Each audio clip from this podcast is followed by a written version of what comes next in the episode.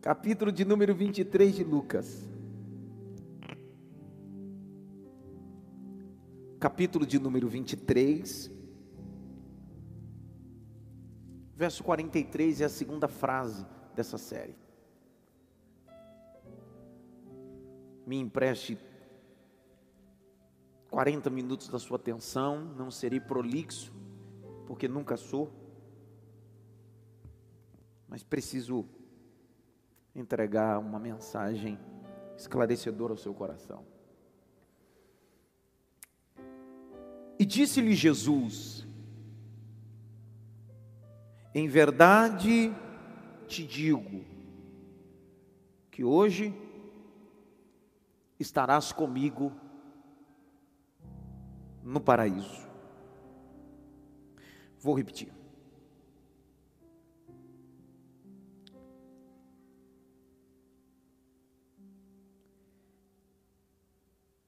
Eu queria que você colocasse seu celular no silencioso, por favor. Toda vez que você entrar no templo, coloque seu celular no silencioso. Atrapalhe a mensagem, atrapalhe o culto. O ambiente de culto é um ambiente que você precisa ter toda atenção.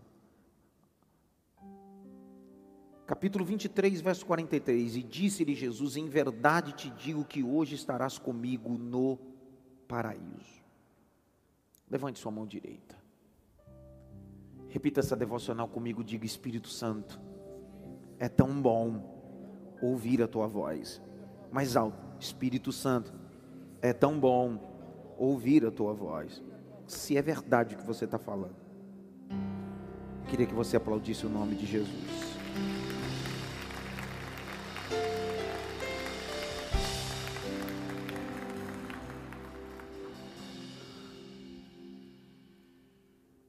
Estamos no Gólgota. Geograficamente no lugar da caveira. Não é só porque é uma nomenclatura, mas é de forma visual. Em 2014, quando com um grupo de irmãos chegamos até o Gólgota, o guia de uma distância de pelo menos 700 metros, ele apontou e disse: Ali é o Gólgota. Quando ele apontou ali ao Gólgota de forma visual, descobrimos por que ali se chama Gólgota. É um ambiente que visualmente se parece uma caveira, lugar da morte.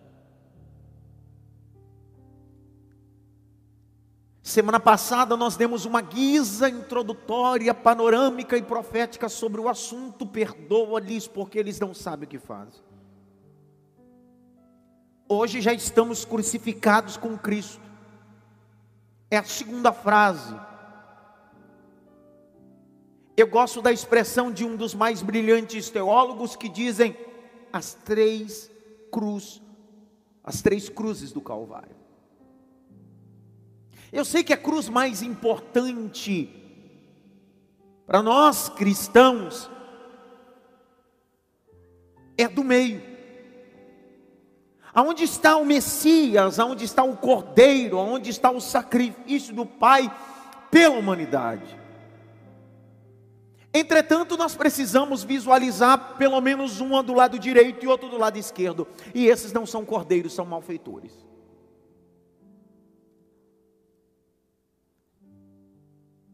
Se fôssemos olhar espiritualmente, nós nunca nos parecíamos com Jesus, sempre seremos associados a pelo menos os dois malfeitores. E eu não sei se é o da esquerda ou da direita, mas que malfeitores somos sim. Quais são as verdades que carrega essas três cruzes? Quais são as perspectivas visuais, bíblicas, teológicas e proféticas que carregam essas três cruzes? É necessário voltar alguns versículos do mesmo capítulo 23.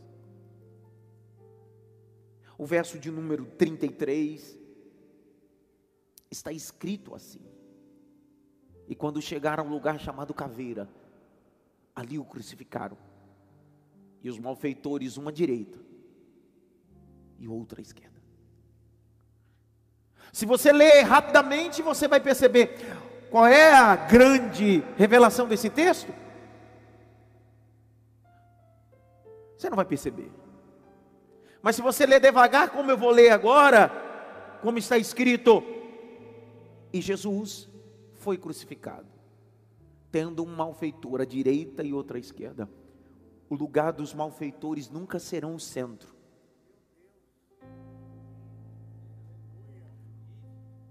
O meu e o seu lugar nunca será o centro. Não importa o ambiente de morte, mas o único que está no centro se chama Jesus Cristo. Eu me lembro, eu estou desde domingo bem saudosista, né? Com o cantor Alceu Pires. Alceu Pires canta uma canção que ele vai narrando cronologicamente Jesus no centro. E é engraçado que Jesus fez de Cafarnaum a capital do seu ministério.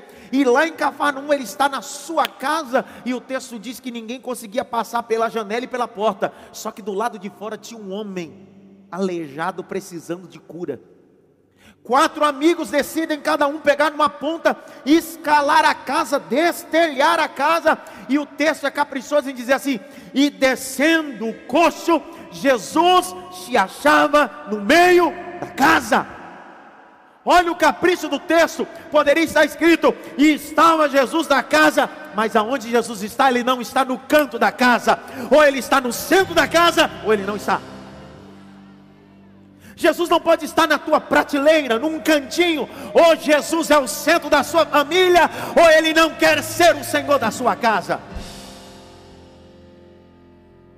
Está na cruz. E na cruz, ele está no centro. São dois malfeitores,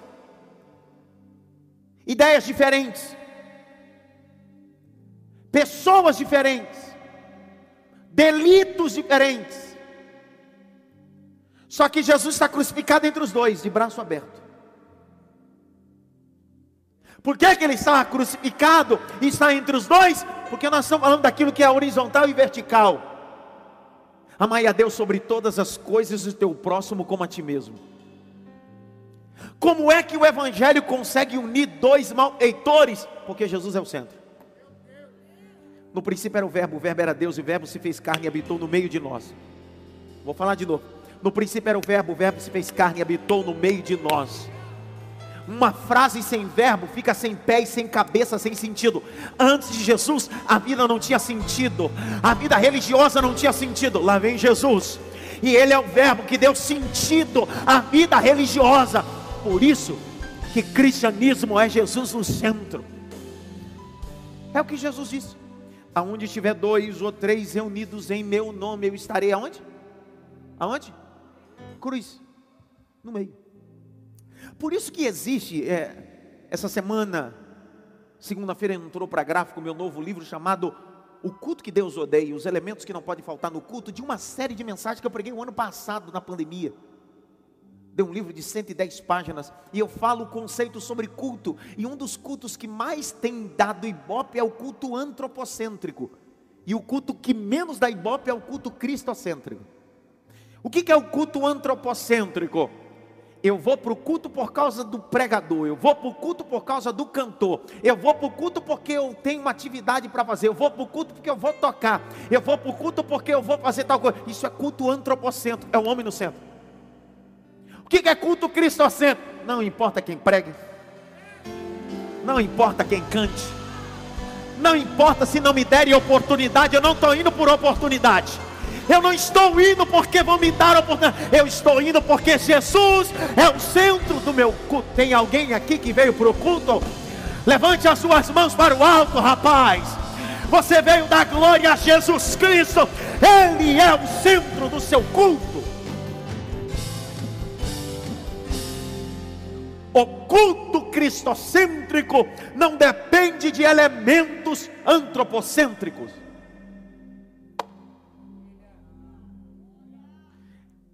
Mas a igreja tem poltrona estofada. Mas a igreja tem poltrona de plástico. Mas na África a igreja nem poltrona tem. A igreja é bonita, a outra é feia. Uma é grande, outra é pequena. O problema não é estrutura. Estou com vontade de falar uma coisa, mas não posso, mas estou com vontade. Nós estamos vivendo a crise da mulher samaritana, porque todo culto antropocentro que está ligado a homens e a coisas. Jesus tem um encontro com ela no poço, e o texto diz que ela diz assim: aonde é o lugar de adorar? Todo indivíduo que não entendeu o que é culto cristocêntrico está preocupado no lugar de adorar. Ela diz: aonde é o lugar de adorar? Os judeus dizem que é em Jerusalém. Os samaritanos dizem que é aqui nesse monte. Aí Jesus olha para ela e diz assim: Minha filha, o Pai está à procura de verdadeiros adoradores que adorarão ao Pai em espírito e em verdade.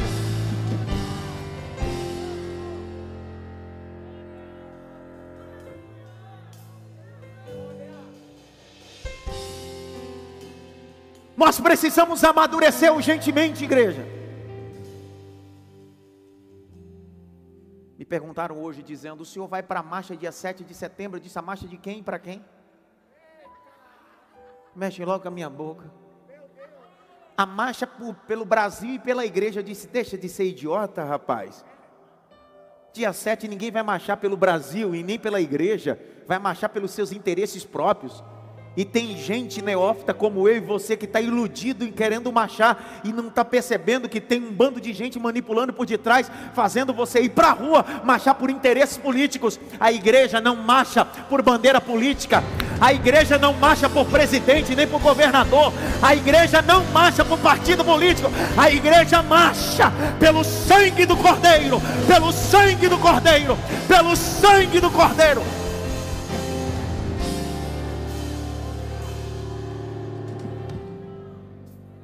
Pastor, o senhor não é bolsonarista. Mas rapaz do céu, bolsonarista? Eu não sou nem doriano, nem lulista. O que o senhor é? Crente. Mas o senhor vota como cidadão, sim. Mas eu preciso entender que a causa do Evangelho é acima de qualquer causa social. É, vocês querem. Ah, vocês, vocês não, é para outros. Mas tem uns que querem fazer do Brasil uma igreja. Meu Deus do céu. De onde tiraram isso? Que o Brasil tem que virar uma igreja. Pastor, mas a Bíblia diz: Bendito seja a nação cujo Deus é o Senhor, é Israel. Para de falar heresia. Não, mas a Bíblia. Não, a Bíblia diz isso, você tem certeza? Exegeticamente, bendito seja a nação cujo Deus é o Senhor. A única nação que cujo Deus é Yahvé é Israel.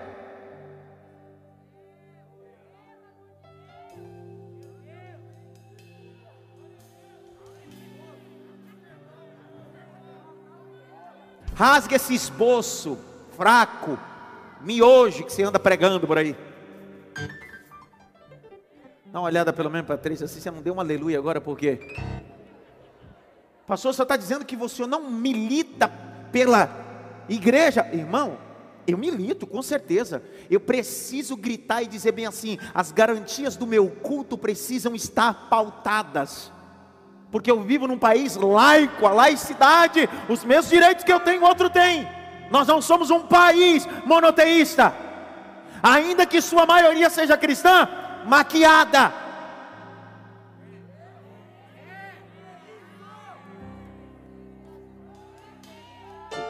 Minha vontade é falar outra coisa, mas não posso. Cara, olha aqui, filme isso daqui também nos meus olhos aqui também agora. Cara, eu nunca vi tu compartilhar uma mensagem da igreja onde tu congrega. Eu não vejo tu compartilhar um culto, mas tu passa a semana toda compartilhando coisa política na tua rede social e no Instagram. Sabe por quê? Porque tu é cabo eleitoral, tu não é crente não, cara.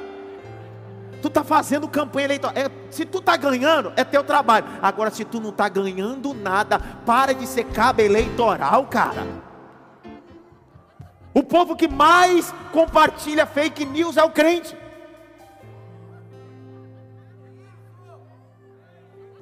Tem uns que é fake. Fake dói mesmo.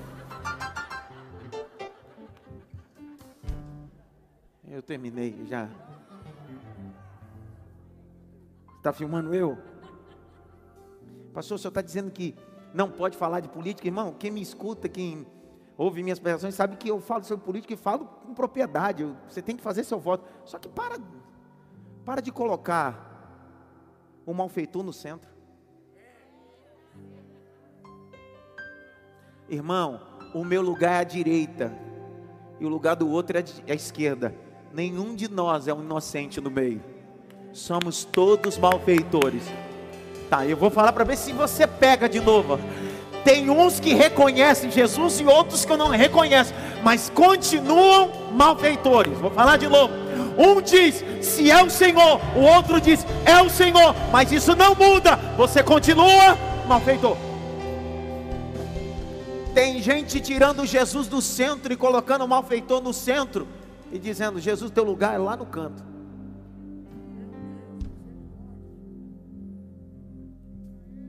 Senhor, me perdoa pelos meus pecados. Sabe qual é o grande problema? Por que nós estamos tirando Jesus do meio? Porque nós estamos com a crise do malfeitor. Abre comigo Lucas 23, verso 39. São três cruzes. Olha a primeira cruz. E um dos malfeitores que estava pendurado blasfemava, dizendo: Se tu és o Cristo, salva-te a ti e a nós mesmos.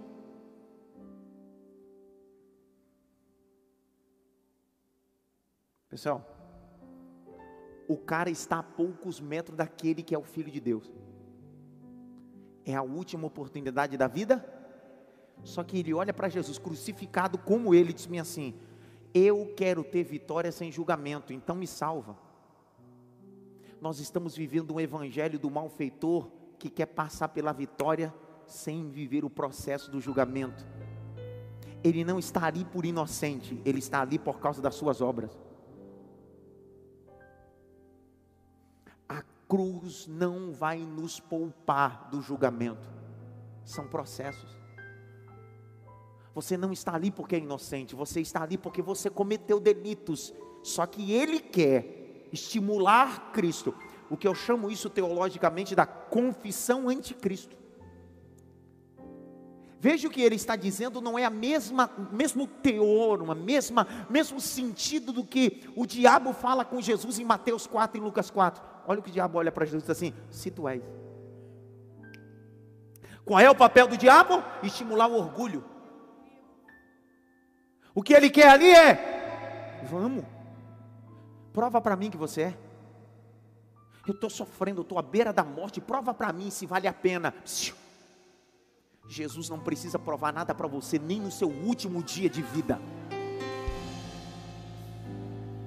Eu já fui chamado em UTIs, em hospitais, em pessoas em estado terminal de doenças, exemplo dessa de câncer, que a família disse ele não aceitou Jesus, não quer Jesus, passou. O senhor pode ir lá tentar falar para ele sobre Jesus e a pessoa, em meio à sua vida moribunda, últimas horas, dizer: prova para mim se vale a pena aceitar esse Jesus. Olha a petulância.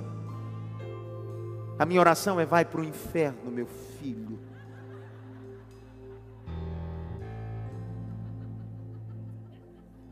Jesus? Esse é o grande problema. Nós queremos amar mais do que Jesus. Olha a Bíblia, a Bíblia diz que esse homem olhou para Jesus assim: se o Senhor, quero ver se o Senhor pode, se o Senhor é. Jesus respondeu ele? Sim ou não?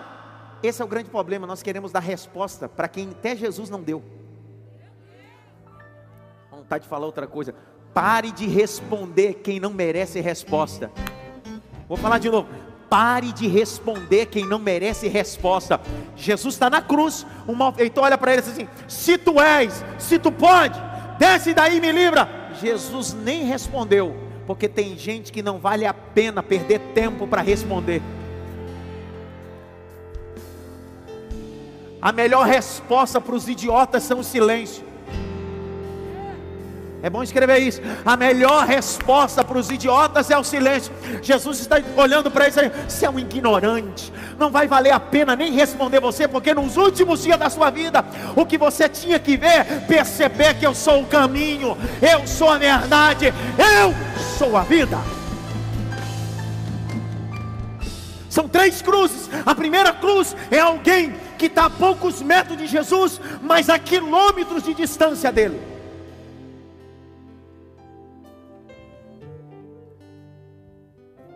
Fisicamente perto, espiritualmente longe. Como é que você está aqui essa noite? Seu corpo está aqui, mas aonde está teu coração, cara? Nunca foi coração físico, sempre foi intenções, não é órgão, é intenção. Olha a segunda cruz do Calvário, capítulo 23, verso 40 e 41. E respondeu, porém, o outro: peraí, mas o primeiro falou com quem? Vamos lá, o primeiro falou com quem? Ele falou com outro malfeitor? Não, ele falou com quem? Jesus respondeu? Aí o outro malfeitor, que está na mesma condição que ele, está na mesma distância que ele de Jesus fisicamente, só que ele consegue ver o que o outro não vê. Então o problema não é quem está no centro, é você que não percebeu quem está no centro. Todos nós temos as mesmas oportunidades, mas só que alguns decidem olhar com a visão espiritual e outros continuam vendo numa visão medíocre. Olha esse homem. E o outro repreendia, dizendo: Tu nem ainda temes a Deus, estando nessa mesma condição. Presta atenção: condição ou condenação. O que, que esse malfeitor está dizendo? Cara, tudo que tu passou não mudou nada, porque eu pensei que você ia mudar alguma coisa. Não, não pegou. Fábio pegou ali, vou falar de novo. Você já viu gente que diz assim, rapaz, esse fulano só vai aprender quando sofrer na vida, sim ou não? A gente tem esse conceito, não tem? Só que esse versículo vai desconstruir esse conceito. Tem gente que nem sofrendo, nem perdendo, vai mudar.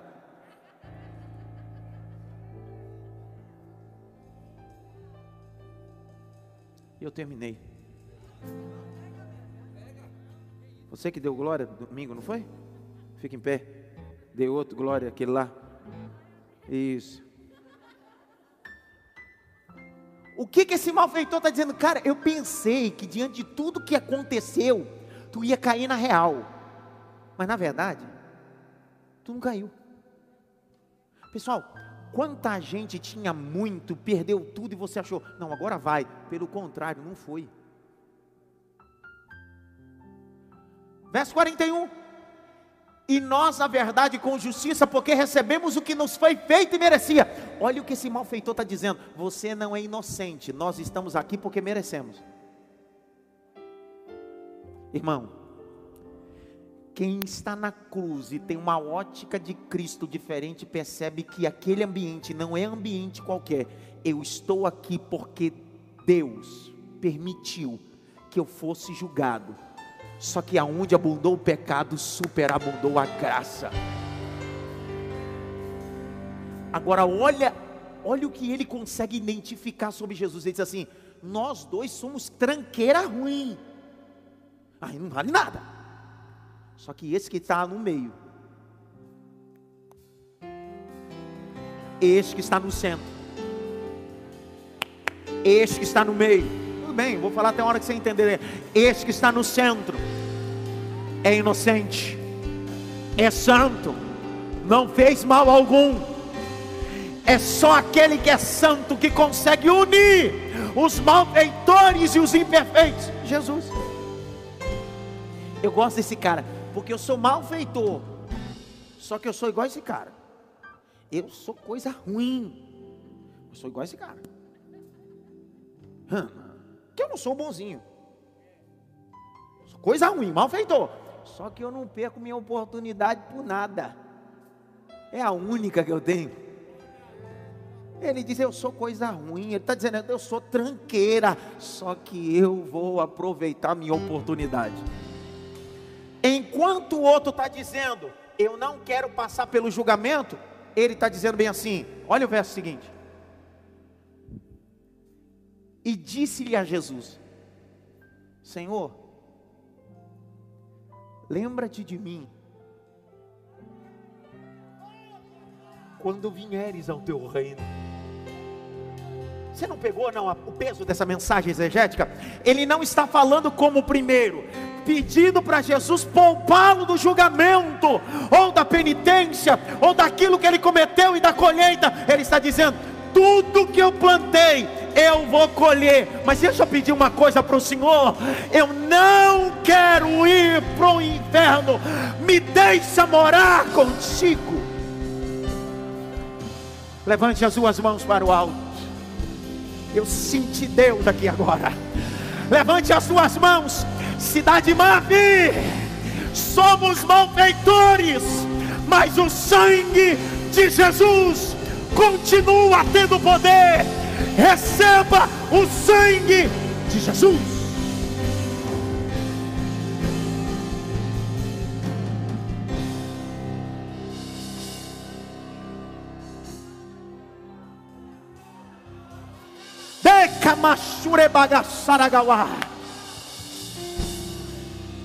Este homem está dizendo: Eu não sou justo, eu não estou correndo do processo, mas eu queria te pedir uma coisa: vou pagar tudo aqui, mas me dá uma oportunidade. Eu não quero passar a eternidade no Hades.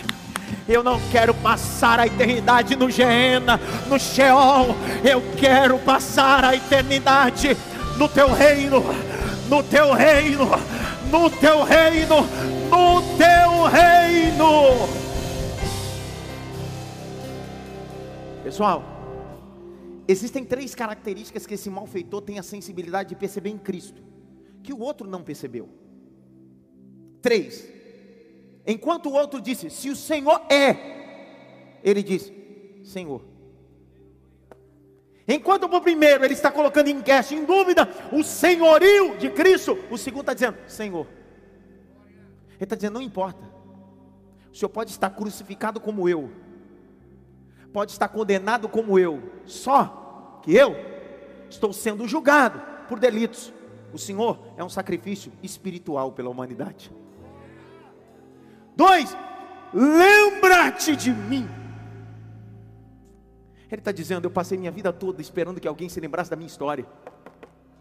Eu passei a minha vida toda querendo que alguém se lembrasse da minha pessoa, mas ele está dizendo: Ah, no último dia da minha vida eu consegui estar perto de alguém que é dono do cérebro, dono da memória, dono do livro da vida, dono de tudo. Não esquece de mim, não, se lembra de mim. Terceiro, ele está dizendo: O Senhor tem um reino.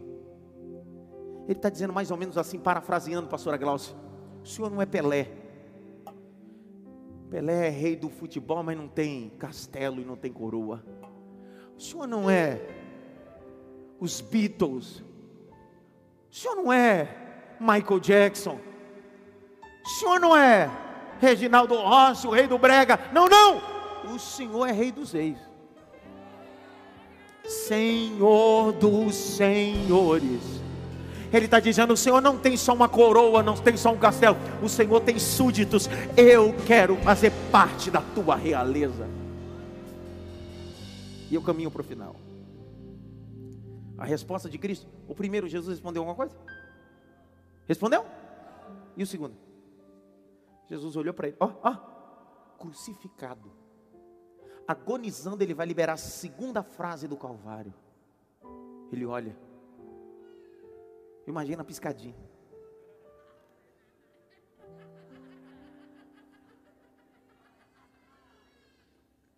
Hoje estarás comigo no paraíso.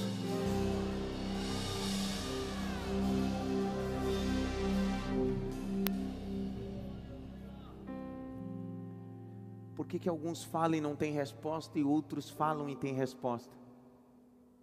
Não é o ambiente que define a minha resposta, é como eu me relaciono com esse Deus da resposta.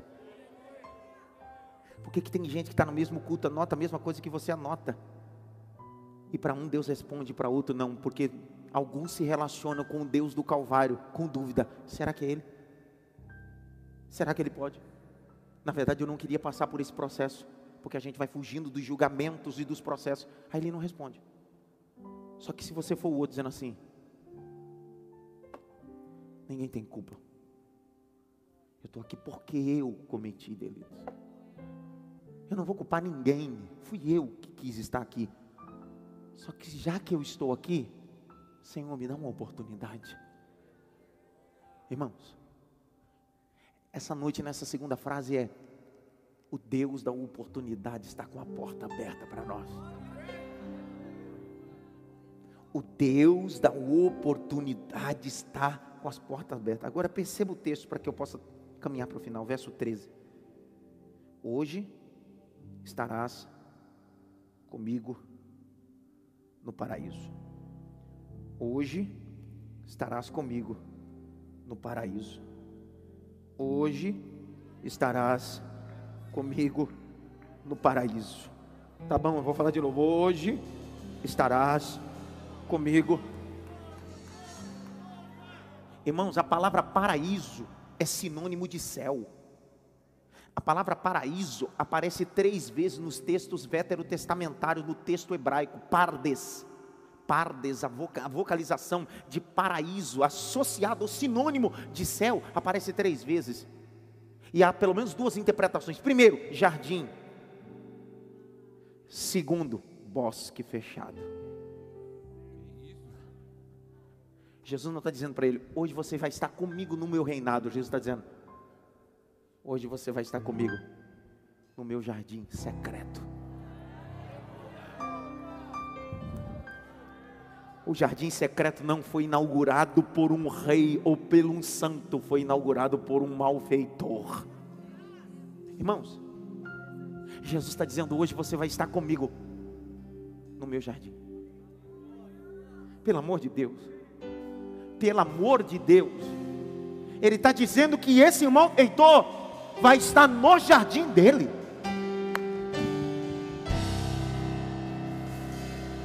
Três vezes aparece a palavra jardim na antiga aliança. Abre aí, abre aí, jardim. Primeiro jardim. Eclesiastes 2,5. Lê aí, Jaqueline. Você dormiu até agora, não leu nada.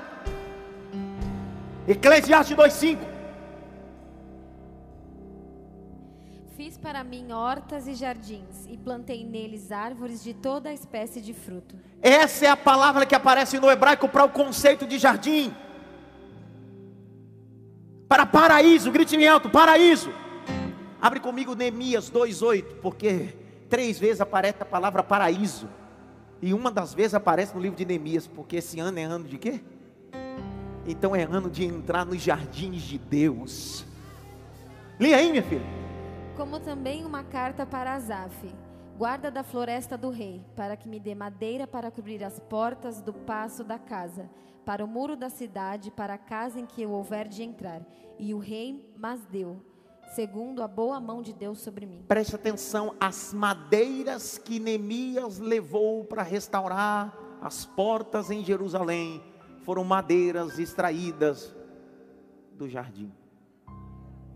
Só pode viver restauração quem passa primeiro pelo jardim. Só pode viver restauração quem passa primeiro pelo jardim. Pastor, qual é a terceira referência para jardim? Paraíso, jardim. Cantares capítulo 4. Cantares capítulo 4, verso 13. Cantares 4, 13 os teus renovos são pomar de romas, como os frutos excelentes, ciprés como nardo. O texto de Cantares continua dizendo: O meu amado me chama no jardim, eu escuto a sua voz. Pastor, se Jesus está dizendo que o malfeitor vai entrar no jardim, é porque Jesus decidiu, ou Deus decidiu na criação, colocar um jardim no Éden. E o primeiro homem não era malfeitor, era santo. Mas quando pecou, foi expulso como malfeitor do jardim. Só que Jesus veio. Só que Jesus veio e disse: Eu vim para purificar o malfeitor. Sim, quero que você tenha dado glória, tá? Eu vim para lavar o malfeitor e fazer o que? Vamos voltar para o jardim.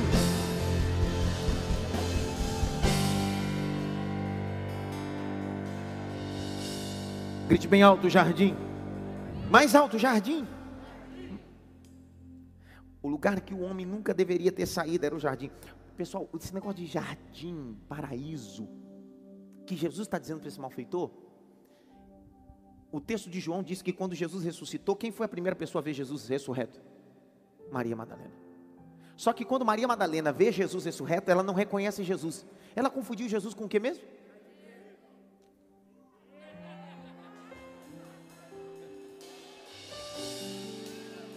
Não, de novo, de novo, de novo, de novo. Que nem todo mundo conhece o texto. Então, eu estou aqui para explicar. Isso aqui não é culto do replepel. É para entender. Eu quero que todo mundo entenda. Quando Jesus ressuscitou, Maria Madalena confundiu Jesus com o jardineiro. Por que, que ela confundiu Jesus com o jardineiro? É porque o homem foi expulso da onde? E é só um jardineiro que pode plantar um novo jardim para a humanidade. Jesus é o jardineiro da graça. Jesus é o jardineiro da graça.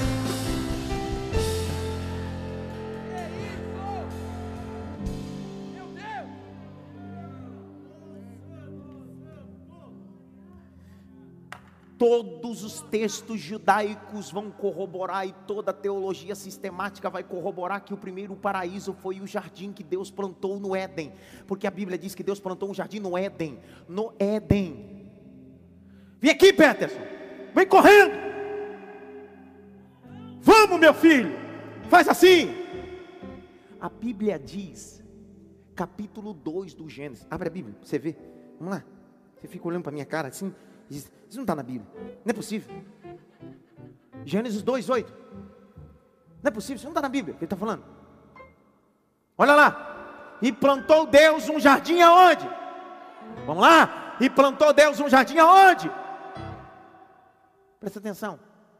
O Éden é um. Vem mais para frente aqui. O Éden é um. O jardim é outro. Porque a Bíblia diz que plantou Deus um jardim no Éden. No Éden. Na virada do dia, onde Deus se encontrava com o homem? No Éden? Aonde? Porque Deus só vai se encontrar no ambiente que ele planta.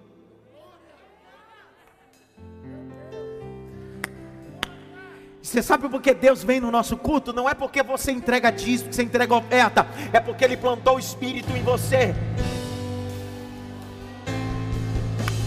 E aí ele plantou o Espírito em você.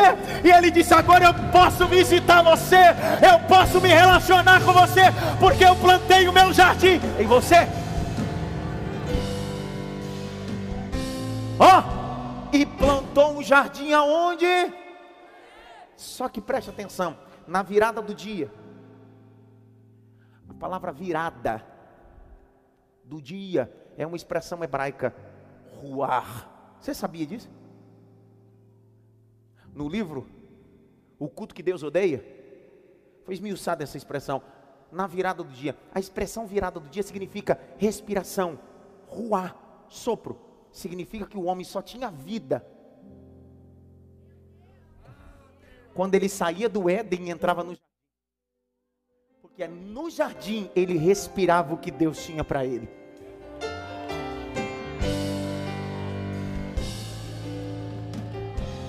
Grite bem alto: Éden. Não, mais alto, diga Éden. Jardim. Aonde Deus descia? No Éden ou no jardim? Vou perguntar de novo: no Éden ou no jardim? O Éden é ambiente carnal. O jardim é ambiente o quê? Então não dá para se relacionar com Deus nesse ambiente carnal que você vive. Não dá para ter um encontro com Deus com essa vida cristã carnal que você vive. Você pode gritar do Éden dizendo: Deus vem. Ele disse: Eu não. Se você quiser, sai do teu Éden e entra no meu jardim. Levante as suas mãos, rapaz. Você não veio assistir culto, não. Você veio adorar Jesus. Deus está te convidando para o jardim.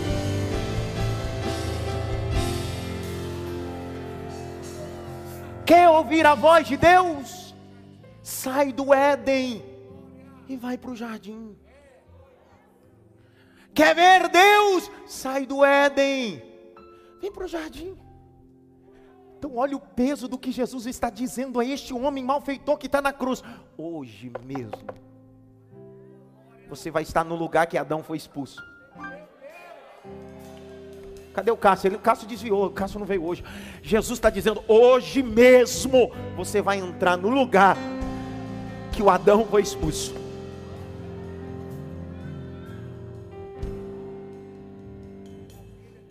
Terminei. Tinha mais tanta coisa para falar, mas nem deu.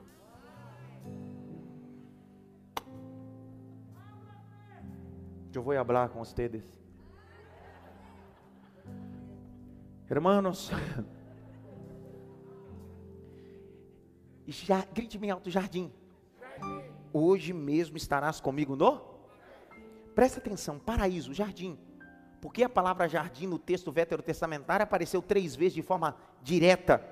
E o conceito indireto apareceu aonde? Lá na criação, capítulo 2 de Gênesis. Só que no Novo Testamento, o conceito de jardim aparece também só três vezes. Deixa eu explicar uma coisa que é culto de ensino. Todos os textos veterotestamentários, a língua original é hebraica e poucas coisas do aramaico. No ano 250 antes de Cristo, há a versão chamada versão Septuaginta. A versão Septuaginta foi reunida por 72 anciões que em 72 dias traduziram o texto hebraico e aramaico para o grego, chamado de versão Septuaginta. E isso deu livre acesso aos textos veterotestamentários. Então, tanto os textos originais hebraicos e aramaicos e Septuaginta do grego vão definir que no Novo Testamento só existem três palavras que estão interligadas a paraíso. Diretamente. A primeira expressão é essa que eu li com você. A segunda expressão está em Coríntios. Abre comigo. 2 Coríntios capítulo 12, verso 1 a 4.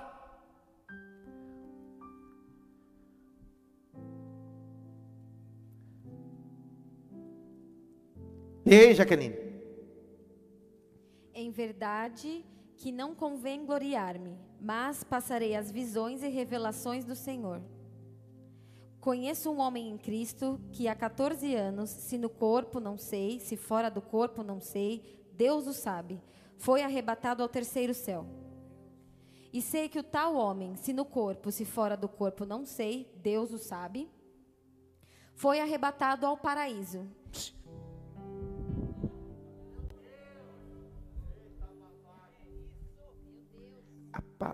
Você já deu glória, né? Tá Fica em pé, dá um glória também. Dá outro aí também. Eu gostei de tu melhor. Para eu que sou escandaloso, eu gosto sempre dos escandalosos, né? mas não quer dizer que Deus não ouviu glória dele, dela. Presta atenção. A primeira vez que aparece a palavra paraíso no Novo Testamento é o texto que eu li com vocês em Lucas 23, sim ou não? A segunda vez está em Coríntios. Paulo vai propor dizendo que um homem, não sei se no corpo ou fora do corpo, que subiu ao terceiro céu e foi arrebatado ao paraíso e ouviu palavras inefáveis, aonde não é lícito. Oh, irmão, pega essa expressão e vamos voltar para o Calvário. O que Jesus está dizendo para esse cara? Está dizendo, cara, tu passou a vida toda escutando o que não prestava. Tu passou a vida toda vendo o que não prestava. Só que no último dia da tua vida, tu decidiu reconhecer que tu é pecador e precisa de salvação então eu vou te levar para um ambiente que os teus olhos não viram, o teu ouvido não ouviu. O que não subiu ao teu coração é o que eu tenho reservado para você. Você vai ouvir o que você nunca ouviu, porque nesse ambiente do jardim eu falo com você. Eu não sei se a terceira eles vão crer. Porque a primeira vez que aparece a palavra, o conceito paraíso diretamente é Lucas 23. Segunda vez, Coríntios, Paulo diz que o cara subiu. Paulo está falando dele, é claro.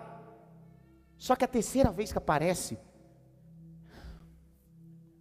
porque você deve estar olhando para mim e assim, não tem nada a ver. O paraíso não é o jardim que é o jardim que Adão foi expulso. Deus não está falando disso, Jesus não está falando disso. Esse pregador, esse pastor, deve ter tomado muito suco hoje. Querido, quando Jesus disse para ele, hoje estarás comigo no paraíso, Jesus está dizendo para ele, você vai voltar para o lugar que Adão foi expulso, vai ver o que você nunca viu, vai ouvir o que você nunca ouviu, e o melhor de tudo, você vai ver a árvore que Adão nunca mais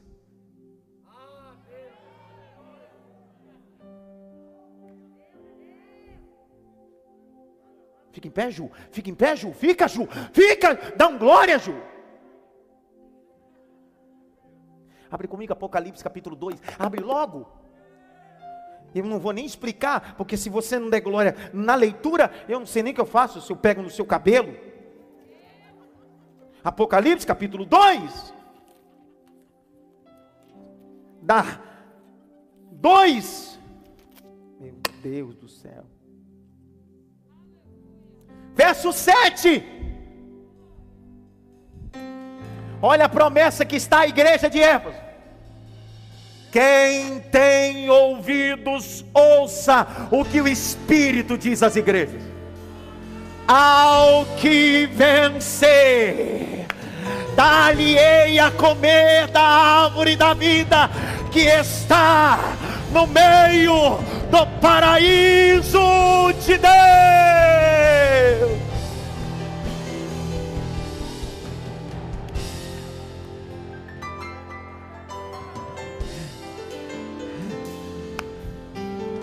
Está dando para entender, Djalma, quando Jesus está dizendo hoje é paraíso, não é só um lugarzinho, não. Jesus está prometendo tudo isso para um malfeitor.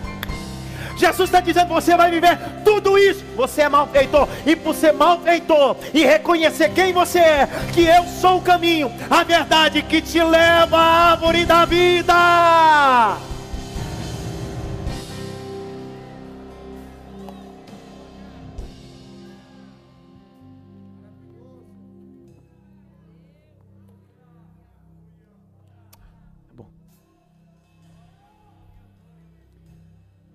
Conceito veterotestamentário para paraíso é lugar secreto, jardim. O conceito para paraíso no Novo Testamento é chamado teologicamente de estado intermediário da morte. Estado intermediário da morte. A palavra paraíso não aparece nesse texto, mas o conceito de paraíso está ali. Lucas capítulo 16, verso 19 a seguir. Jesus vai falar do rico e do Lázaro. O rico morre e vai para onde? E o Lázaro? Ali ele chama de seio de Abraão, estado intermediário da morte. Existe o terceiro e último conceito sobre paraíso biblicamente. O primeiro é veterotestamentário, o segundo é neotestamentário, e o terceiro é escatológico. Qual é o terceiro conceito do paraíso? Novo céu nova terra, nova Jerusalém. O Levi está aí, o Levi, o Levi, cadê o Levi? O Levi está aí não, né? Irmão, novo céu e nova terra. Abre comigo, Apocalipse 21. E eu só leio. E conforme vou lendo, e você for entendendo, você vai ficando em pé. Esse é o sinal da gente terminar esse culto. Pastor, e se eu não for entendendo? Fica aí, até a hora que você entender, porque, é, porque o novo céu e nova terra é capítulo 21 e 22. Não é possível que. A, eu não quero ler até o 22. Eu vou ler até você entender. Mas vamos lá. E vi um novo céu. Uma nova terra. Porque já o primeiro céu e a primeira terra passaram e o mar já não existe. Eu, João, vi a santa cidade, a nova Jerusalém. Que Deus descia do céu, preparada como uma esposa adornada para o seu marido e ouvi uma grande voz do céu que dizia: Eis aqui o tabernáculo de Deus. Está com os homens, pois eles habitará, e eles serão meu povo, e eu mesmo Deus estará com eles, será o seu Deus. Quatro, quatro, e Deus limpará dos seus olhos toda lágrima, não haverá mais morte, nem pranto, nem clamor, nem dor, porque as primeiras coisas já são passadas.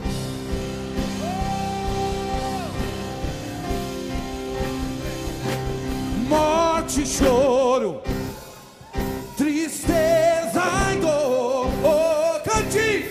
Nunca mais. Oh, nunca mais. Levante as suas mãos e cante! Morte e choro. Tristeza e dor. Nunca mais, nunca mais, não haverá.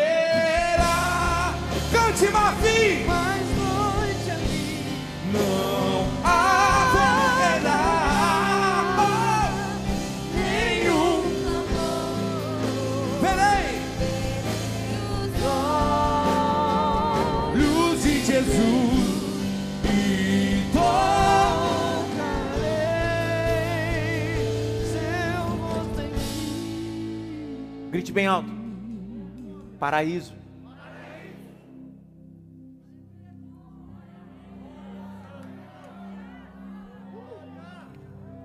A sétima maravilha do tempo antigo era o jardim suspenso da Babilônia.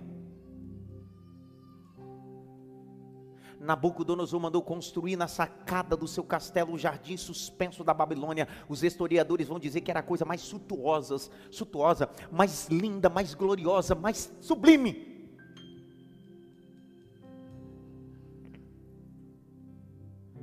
Quem já foi em Nova York diz que a coisa mais maravilhosa é andar naquele jardim, naquele parque. Só que eu preciso que você entenda que você vai para um lugar que na terra não tem.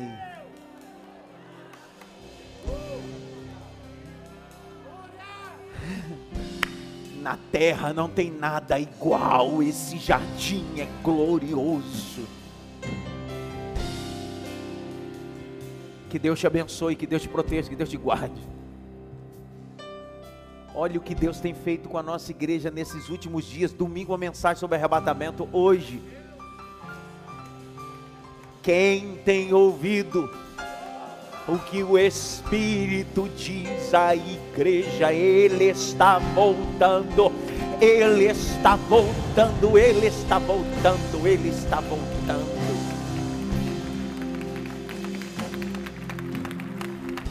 Oh glória! Oh glória! Quinta-feira é o café com o pastor. Para novos membros, eu te espero. Vai ser feito no auditório, louvor com a IMAF Music, momento de adoração. E eu vou tomar um café com vocês. Se você não deu o seu nome, por favor, faça isso para que nós possamos preparar o café a você. Vai começar às 8 da noite, terminar às 10 horas em ponto. Vai ser no auditório. Vai ser maravilhoso. Já foi disparado o link, né, pastor Anderson? Já foi, a secretaria já disparou o link, então faça sua inscrição. Lá no hall da igreja, evangelista Arthur está ali para inscrições para um encontro de casais junto com o pastor Josué Gonçalves. Vai ser uma conferência maravilhosa. Pouquíssimas vagas. Então faça a sua inscrição. É, Eu falei quem? É, isso aí é, é outro dia então. É o Hernandes dessa vez. É tanto nome na minha cabeça que eu. Domingo. Eu tenho recusado muitas agendas por essa nação. Muito, irmão. Depois que se flexibilizou, muitos congressos voltaram e agendas minhas de 2020 para cá que foram canceladas, eu estou remandejando e vivendo uma loucura, porque bilhetes e passagens foram compradas, mas eu tenho segurado os meus domingos, terças e domingos, para estar na cidade máfia alimentando as ovelhas de Cristo. Então, todos os domingos eu estou aqui. Quando você não me vê aqui, é porque eu estou atendendo uma agenda. Mas quando eu saio, sai João Batista. Quem vem após mim é maior do que eu. Vai por mim, irmão. O Elias sai, mas sempre deixa um Eliseu. Eu nunca estarei ausente aqui. Sempre haverá os Eliseus de Deus, homens e mulheres de Deus pregando aqui. Então, o seu culto não é antropocêntrico. Eu sei que você me ama. Mas eu tenho uma equipe top aqui de homens e mulheres de Deus. Domingo eu te espero aqui. Eu tenho uma mensagem de Deus para sua casa e para sua família. Que a graça do nosso Senhor e Salvador Jesus Cristo, o grande amor de Deus Pai, a consolação e a união do Espírito Santo, seja com todos, não só agora, mas para todo sempre. Só quem é malfeitor e reconhece que o sangue de Jesus te purifica de todo o pecado e o seu lugar é o paraíso de Deus. Diga amém, por favor. Deus te abençoe.